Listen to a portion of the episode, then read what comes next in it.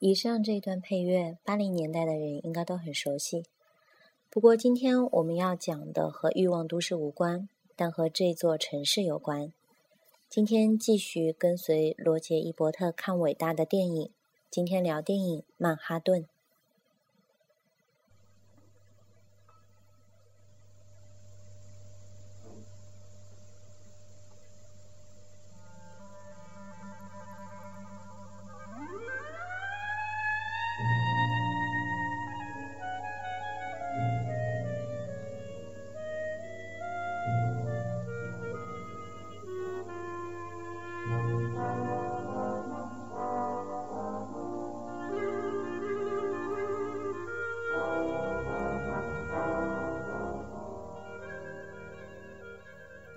曼哈顿，一九七九年。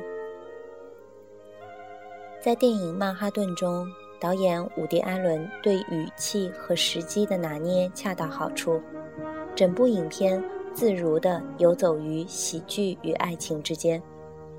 我好多年没看过这部片子了，只记得故事梗概、几句俏皮话，以及那段发生在一个中年男人与一个高中生女生之间的爱情。最近重看，我发现它比我想象中的更为深刻和复杂。它讲述的不是爱情，而是失去。片中穿插了许多首曲子，其中有一首唱出了主人公的心声。他们演奏了很多爱情歌曲，但都不是献给我的。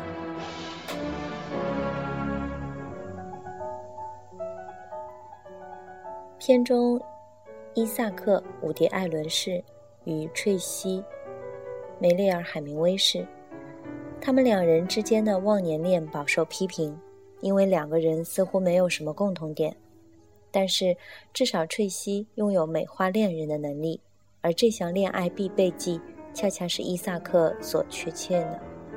他并不认为他足够特别，甚至认为他们的关系不可能长久。他劝他用奖学金去伦敦进修，并安慰他：“将来我会成为你心中一段美好的回忆。”二人共度的时光里，他几乎有一半时间在谈分手的事。最后，他成功了。他放学后，他带他去一家冷饮店。考虑到他的年龄，这个场所实在很讽刺。他对他说自己爱上了另一个女人。尽管事实并非完全如此，我觉得好难过。他说：“梅丽尔·海明威的台词不多，但句句令人心碎。这就是其中一句。”过了好长一段时间，伊萨克才向一个朋友坦白：“我离开翠西也真是个错误。”或许他说对了，又或许四十二岁的他，不论有多幼稚。和十七岁的他确实毫无未来可言，但这不是电影的主题。电影是要揭示现代爱情的玩世不恭和肤浅空洞。当真爱来临时，即使世故如伊萨克，也无法阻止。伊萨克身边的成年人个个为情所苦。伊萨克的前妻梅丽尔·斯特里普士，为了一个女人离开他。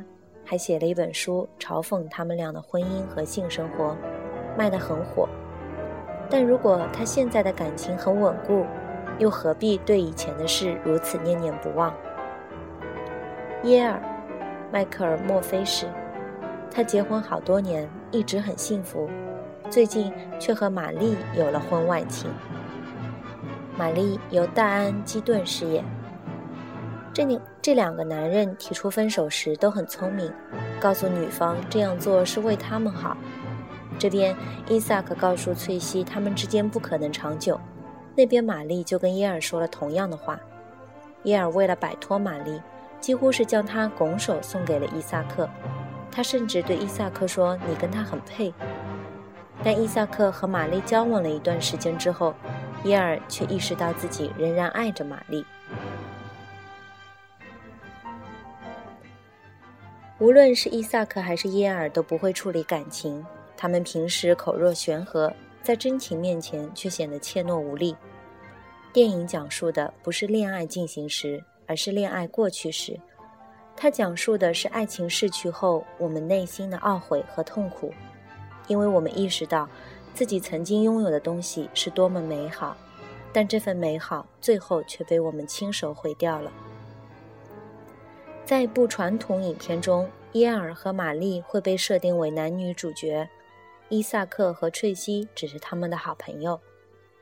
自莎士比亚以来的剧作家们都会在故事中安排几个滑稽角色来映衬男女主人公，而伍迪·艾伦却是一个例外，他专爱在男二号，在二号人物上做文章。伊萨克和与玛丽的故事不是一出浪漫喜剧。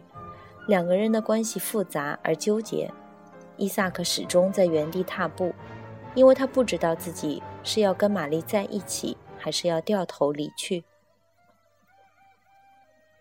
影片所唱的爱情以曼哈顿为背景，这是伍迪·艾伦最爱的城市。开场镜头美得令人屏息。自中央公园一路向西，晨光中的纽约尽收眼底。与此同时，乔治·格舍温的蓝色狂想曲一如既往地令我们飘飘欲仙。影片中的人物出入于古根海姆美术馆、伊莲餐馆和扎巴食品店，足迹几乎遍布曼哈顿所有的圣地。他们于黎明时分坐在大桥下的长椅上歇脚。乘马车穿过中央公园，在静海湖中泛舟。他们去看文艺电影，听音乐会，躺在床上吃中餐，玩美式壁球。艾伦深知歌曲是生活的真实记录，他在影片中穿插了“那不是为我”，甜蜜与卑微，我疯狂地爱上了你，嘟嘟嘟，窈窕淑女，拥抱你。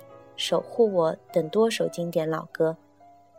伊萨克终于意识到自己爱着翠西后，向她飞奔而去。此时响起的乐曲则是笙歌萧腾。多亏了戈登·威利斯的摄影，片中这些场景和配乐才能充分发挥应有的效果。这部宽银幕黑白片的摄影绝对属于一流水准。如果在家用录影机上播放，一定要采取宽屏模式，因为很多镜头的构图都填满了整个屏幕。例如，片中有一幕是伊萨克和翠西在他的住处对话，两人位于画面的左下角，一束灯光笼罩着他们，在两个人身旁空荡荡的房间横贯了整个荧幕，直到画面右端才出现了一段螺旋状的阶梯。这个场景暗示了翠西将活力带进了伊萨克宽敞而寂寥的家，再也没有比这更好的布局了。另一些场景之所以出名，完全是因为威利斯打光打得好。例如，在伊萨克和玛丽游览天文台的一幕中，灯光的布置令他们仿佛漫步于群星间或月球表面。当他们的对话开始变得漫无边际时，威利斯大胆地将他们隐匿于黑暗之中，只是偶尔用一束光从侧面照出两个人的剪影。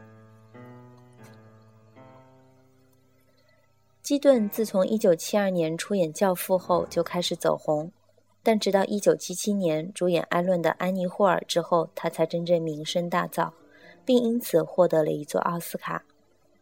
两年后，他在《曼哈顿》中饰演的玛丽与《安妮·霍尔》中的安妮颇有相似之处，但更多这是基顿一贯的个人风格所致，而并不是角色设置相似。玛丽这个人物没有安妮那么反常，但也没有特别的特立独行。她更像是一个利用智慧抵御孤独的女人。她足够聪明，不会主动招惹麻烦，却又因为马虎大意而不断陷入麻烦。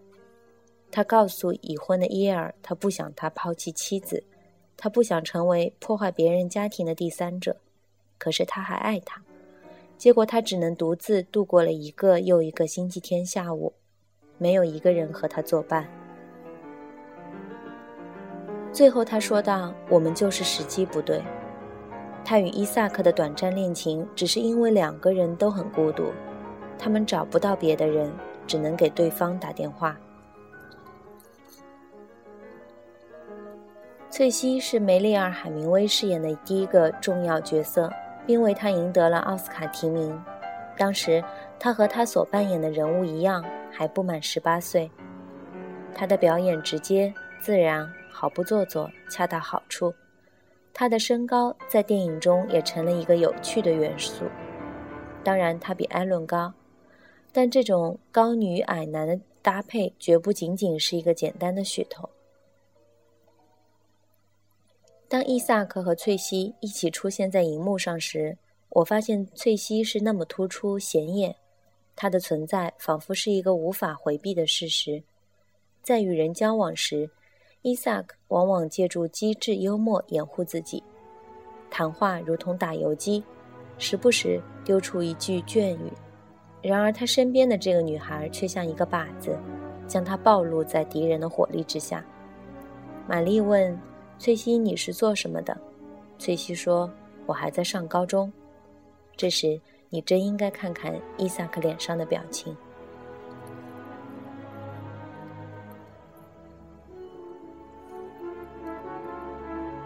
有人说，伍迪·艾伦总是在他的电影中扮演同样的人物，这种说法是不公平的。的确，他扮演的角色个个都爱绕舌。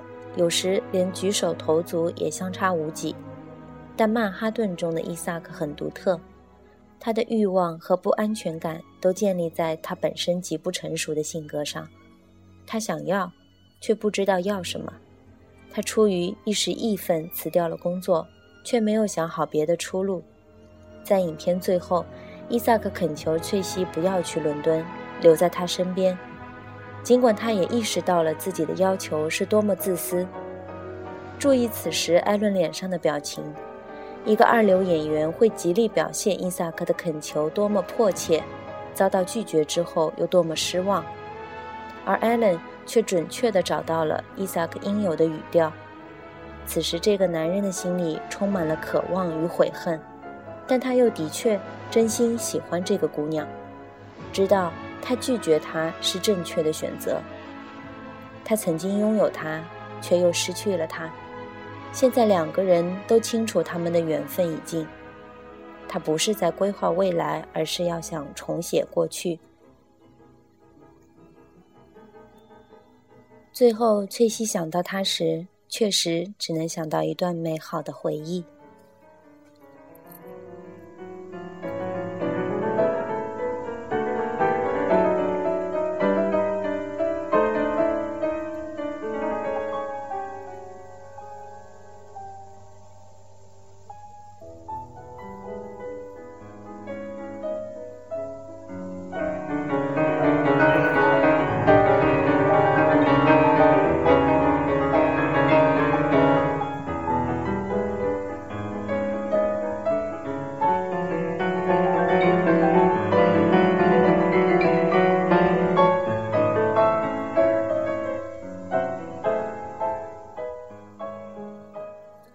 伴奏没有找错的话，应该就是评论中提到的《蓝色狂想曲》。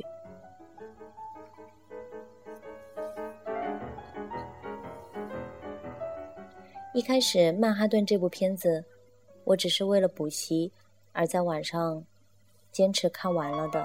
但是看完之后，发现的确很好看，也许是伍迪·艾伦里面个人最喜欢的一部片子。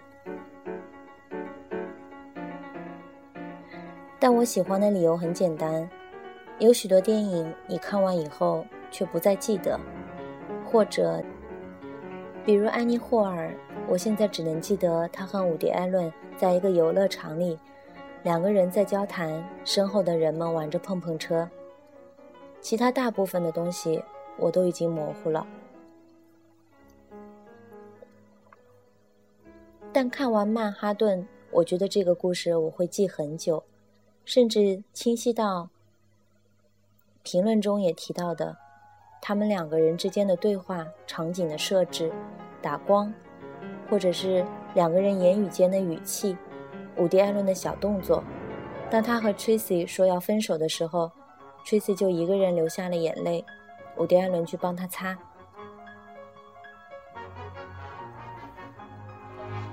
另外，包括电影当中有许多过场设置的很幽默，也很轻快。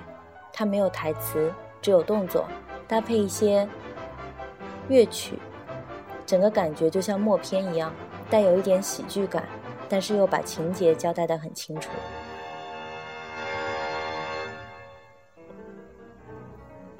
这部电影另外让我印象深刻的一点就是。你会以为，四十二岁的男人的确不能和一个十七岁的少女相爱。你会觉得，他们一开始只是作为陪伴。女孩以为自己爱上了伍迪·艾伦，是因为他不懂爱，是因为他太年轻。他们的确只能互相成为彼此的一段记忆。当时我以为，最终要和伍迪·艾伦走在一起的就是 Mary。但是最后，伍迪·艾伦的那段奔跑，很富有浪漫色彩，但他也不是纯粹的浪漫，因为他在失去之后，才真正知道，十七岁的姑娘能给他的爱是最好的。在他和他分手之后，他还专门打电话给他，叫他别错过电视里放的那部电影。他一个人拿出他送他的口琴。那时候，他才想起来要去追赶他。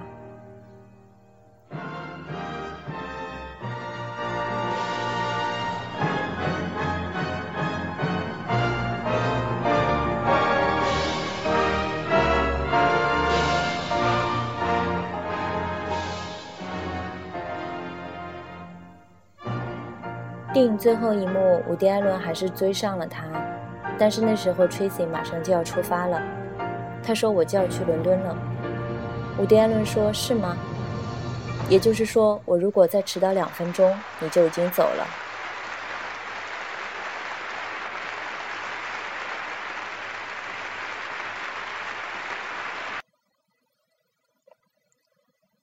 他在两分钟之前追上了他，但这并没有改变结局。他还是要离开他，不会再为他留下。但是最后。十七岁的姑娘说了一句很美的话。她也许摸了摸伍迪·艾伦的脸，然后她说：“你应该对人们多点信心。其实，几个月也没什么的。如果我们还是相爱，我很喜欢这个结局，因为它很真实。很多时候，我们也许刚好赶上，或者只是以两分钟的时间赶上，但仍然不能改变结局。但即便如此。”事情都还没有最终下定论，你不知道几个月后事情会变得怎样，或者几年后。所以，我们每个人的生活都是一条射线，无论什么时候，都别太着急下定论，给自己生活一个幸福的理由。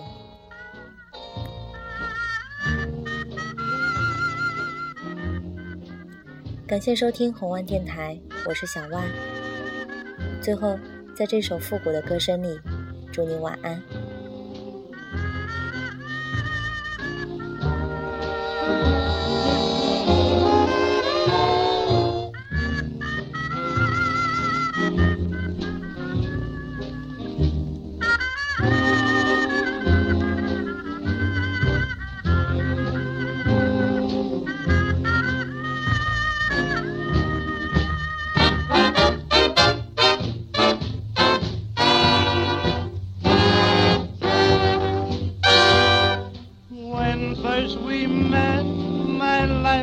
Such a gay thing. You took my heart and used it for a plaything. But what can I do? I'm madly in love with you.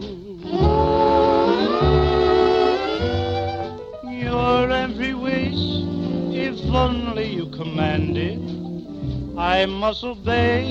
It's hard to understand it. Yet what can I do? I'm madly in love with you. And still, if I should leave you, I'd go insane. I'd lose my mind completely. Cause if you smile sweetly, I'd hurry back to your make me cry and you feel in your glory. A fool am I, it's just the same old story. But what can I do? I'm madly in love with you.